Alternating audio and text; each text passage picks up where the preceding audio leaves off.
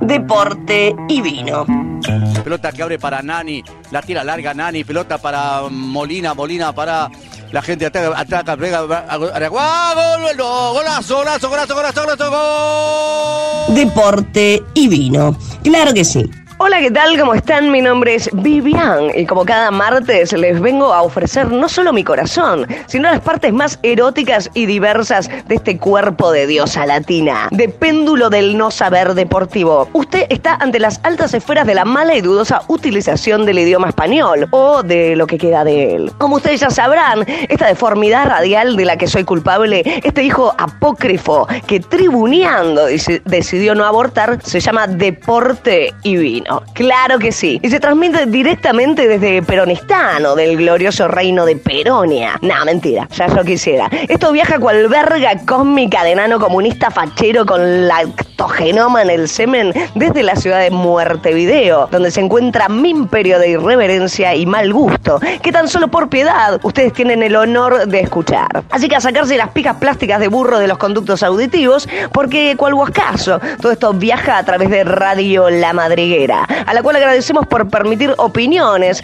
tan faltas de subjetividad como la mía. Bien, así que abran el libro en la página 69 porque hoy me vine toda lasciva, lujuriosa, impúdica, obscena, viciosa, carnal, empoderada y cachonda. Toda bebota y devota de ustedes ya saben quién. En el día de la fecha vamos a hablar de uno de los eventos deportivos que más me interesan sobre la faz de la Tierra, si no es el que más me interesa. Estamos hablando de el superclásico argentino de fútbol River Plate versus sus Boque Junior. Sin repetir y sin soplar, hable de Boque ya. Ex Club, cajeta inversa, nabo, pepino, chorizo, pija, vergajo, guasca, mango, banana, pito pelado con polera, butifarra, bargajo, las 12 pulgadas, lagarto, topo, gil, gato, cilindro, cárnico, flauta mal afilada, estaca proteica, bicho, culebra, berenjena, pistola, la doble nudo de corbata, mondongo, polla. Y en esta otra esquina, el glorioso Club eh, Atlético River Plate. Sin repetir y sin soplar, ya. Prestigioso, único, mi amor, cosita, célebre, eminencia, monumental, magnífico, grandioso, majestuoso, espléndido, colosal, hogar del rock. Amor de mis amores, vida mía, decime cosas. Enorme, inmenso, enso, magno, formidable. Club que me hace incondicional, me fanatiza, me es axiomático, me engallardiza y ramoniza, me entusiasma, me apasiona, me garcho a Bianchi con peluca, me motiva, me emociona, me deslumbra, me electriza toda Ugh. Me arrebata. En fin, seguimos porque esto no, no termina más. Como pueden observar, hay algún ruidaje atrás, pero esto es eh, radio en vivo. Bueno, comencemos. La rivalidad entre Boca y River comienza a principios del siglo XX, cuando dichos clubes compartían espacio geográfico en el barrio de La Boca, dentro de la ciudad de Buenos Aires. Porque ya sabemos cómo es la gente de Salame, que no puede compartir las mismas partículas de aire sin generar un grado de roce con el prójimo. Pero bueno, gracias a esta cuota de imbecilidad humana es que podemos gozar de dicho clásico. Vamos a repasar algunas opiniones de algunos medios deportivos británicos, por ejemplo. Según el periódico The Observer, el superclásico se encuentra entre los 50 espectáculos deportivos que hay que ver antes de morir y yo no podría estar más de acuerdo. The Sun dice lo siguiente, es la experiencia deportiva más intensa del mundo. La revista 442 lo catalogó como el clásico más grande del mundo y The Mirror lo consideró el clásico más feroz del mundo. Opa, y sí. Entre ambos suman un total de 130 títulos oficiales. Boca cuenta con 70 conquistas, 48 nacionales y 22 internacionales, mientras que River posee 67 trofeos, 49 de carácter nacional y 18 de nivel internacional. En enero de 2014, en ocasiones, en ocasión, perdón, de disputarse el superclásico en ese lugar tan extraño llamado Córdoba, se estableció un nuevo récord mundial Guinness, en donde fue así que hubo la mayor cantidad de personas flameando banderas durante 5 minutos. Hablando de récord Guinness, desde el 2012 River Plate cuenta con la bandera más larga del mundo. En realidad, existe una bandera más larga que es eh, de Argentina, pero al no estar registrada no cuenta como un récord oficial. O sea, están gileando, gente, pero bueno, mucho mejor para mí. El origen del superclásico no está del todo claro. Algunos hablan de que fue en 1908, otros en 1913, donde el 24 de agosto jugaron por el torneo de primera división y en donde River ganó 2 a 1. Lo que sí sabemos es que fue el 20 de septiembre de 1931 el primer enfrentamiento de Boca y River en el profesionalismo. La primera goleada de la historia de los superclásicos se da en 1928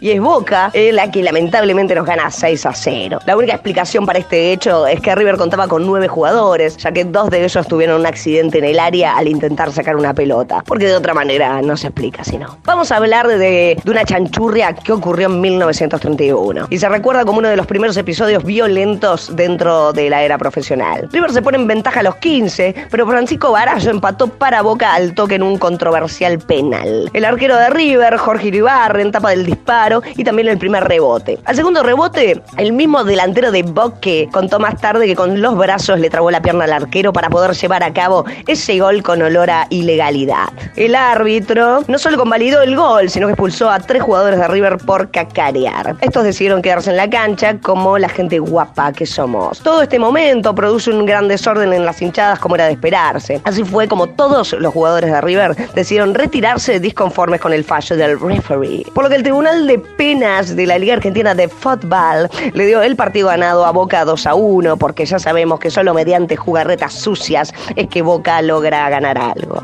Bien, el 23 de junio del 68 ocurre uno de los episodios más violentos de la historia del fútbol argentino y es recordado como la tragedia de la puerta número 12. Episodio que hace unos días tan solo cumplió 53 años. River y Boca jugaron en el Monumental en el marco del torneo metropolitano de ese año, finalizando con un pobre 0 a 0. Obviamente hablamos de un partido con el estadio absolutamente lleno y en el contexto de la dictadura de Onganía. Minutos antes de finalizar, la hinchada de Boca, que se encontraba en la tribuna visitante, decide retirarse para evitar conflictos dirigiéndose a la puerta 12. Qué ironía, ¿no? En la misma, la iluminación era pésima, tan pésima que no se veía absolutamente nada. Y para cómo el piso estaba resbaladizo. Producto de esto, se genera una avalancha masiva que deja un saldo de 71 personas fallecidas, en su totalidad hinchas ceneices. Y hablamos de gente de un rango de edad que va de los 19 a los 25 años. También se registraron 103 personas heridas. Se manejan tres hipótesis ante lo ocurrido. La primera es que la gente encargada del operativo de seguridad no había retirado los molinetes y que esto impedía la correcta salida de la gente. La segunda es que directamente la puerta se encontraba cerrada, desencadenando así el mismo trágico final. La última hipótesis, tal vez la más polémica de ellas, cuenta que la policía había estado rodeando, esperando que salga la barra de boca para reprimirlos por un lado y porque fue la hinchada de boca la que había estado cantando canciones en contra de la dictadura y ya sabemos cómo son las dictaduras. Fue a partir de este episodio que se desprende el cántico no era la puerta, no eran los molinetes, era la policía que daba con machetes. Ha habido juicios legales y juicios civiles contra responsables de la AFA, dirigentes de River y el personal de seguridad, aunque finalmente todas las causas quedaron archivadas. En abril de 1994 sucede otro penoso episodio por el torneo clausura. River le gana 2 a 0 a Boca en la Bomboverga. Después del partido, un grupo de 60 hinchas de Boca salió del estadio y se dirigió a una zona descampada, cercana a las vías, a las vías, a las viñas, iba a decir.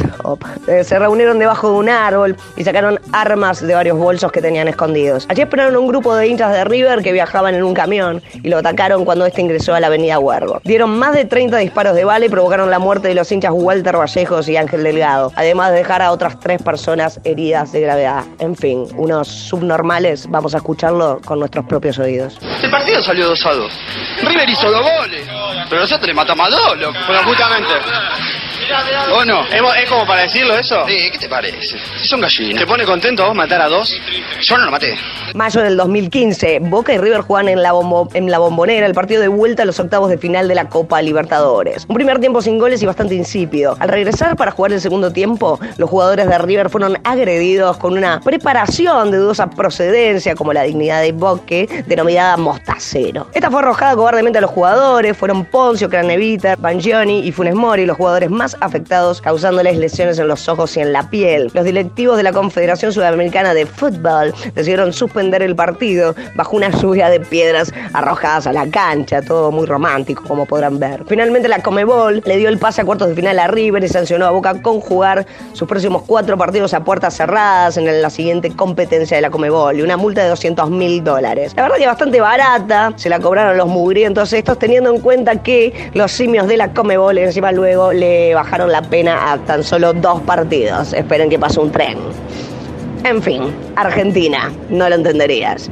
Por último, de esta pequeña muestra de hechos bochornosos, nos remontamos a noviembre del 2018. Mmm, mmm, soy yo, se les viene la noche. Se iba a definir el campeón de la Copa Libertadores, pero oso, No, no porque aproximadamente a 700 metros antes de su llegada al Monumental, parte del equipo de Boca fue herido por hinchas del club millonario. Esto ocurrió al arrojar piedras y objetos contundentes, como patada de Poncio, rompiendo los vidrios del colectivo donde viajaba el conjunto Ceneis. Estos problemas llevaron a la Conmebol a postergar el partido. En un principio, dicha confederación había postergado el partido para las 18, luego a las 19 y cuarto, para posteriormente suspenderlo hasta el domingo 25 de noviembre a las 17 horas. Ya domingo, pasadas las 13.30, se abren las puertas para permitir el ingreso a los simpatizantes de River Plate al estadio. Rato después, la Comebol decide volver a suspender el encuentro en respuesta a un pedido realizado por Angelisi, presidente de Boca Juniors. La Comebol dio como la fecha de realización del encuentro el 9 de diciembre en el Santiago Bernabéu, estadio del Real Madrid, donde se admitió la presencia de público para ambos equipos. El resto ya es historia porque ya sabemos, el Piti Martínez, qué loco que está. Lamentablemente no va a ser posible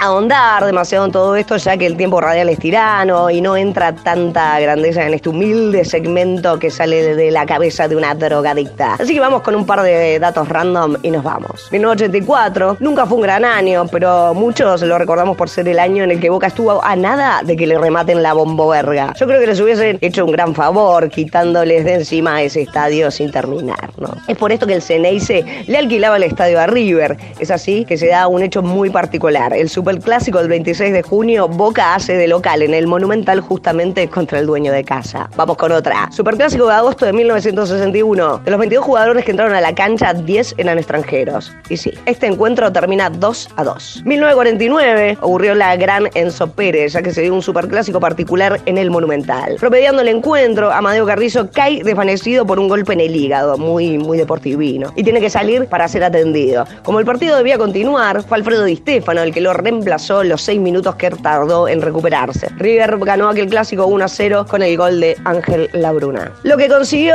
Norberto Menéndez es probablemente muy difícil de igualar. El delantero salió campeón tres veces con River, 1955, 1956 y 1957, y otras tres veces con la camiseta de Boca, 1962, 1964, 1965. En sus 14 superclásicos jugados, 8 para River, 6 para Boca, marcó 7 goles, 5 con la banda de mis amores y 2 con la azul y oro. Bueno, ponele oro. Bien, por hoy yo ya he salvado al mundo, al menos por un rato del aburrimiento sin fin que nos aqueja a todos por igual. Es por esto que muchos de nosotros terminamos cayendo en las drogas, el alcohol y el amor. Dicho esto, esta frase sin sentido, no olviden dejar la Kawasaki por fuera del alcance de niños borrachos y fascistas. Y fascistas, Dios, y fascistas. Besito en la cola a todos. Chau, chau. Deporte y Vino es auspiciado por. ¿Cuánto le han pagado a Kesman por hacer un reclame de vino si el hijo de puta toma whisky? Tome Faisán, quede como un ñandú, con la cabeza bajo de la arena. Bravo gateado pelaje, como todas las horas pares. Los hijos de puta, estos que siguen el fútbol. Eh, mis amigos están como si macos repuestos. Arraca la pepa, arraca la pepa, toman whisky este con hielo. Es un que como bilardo.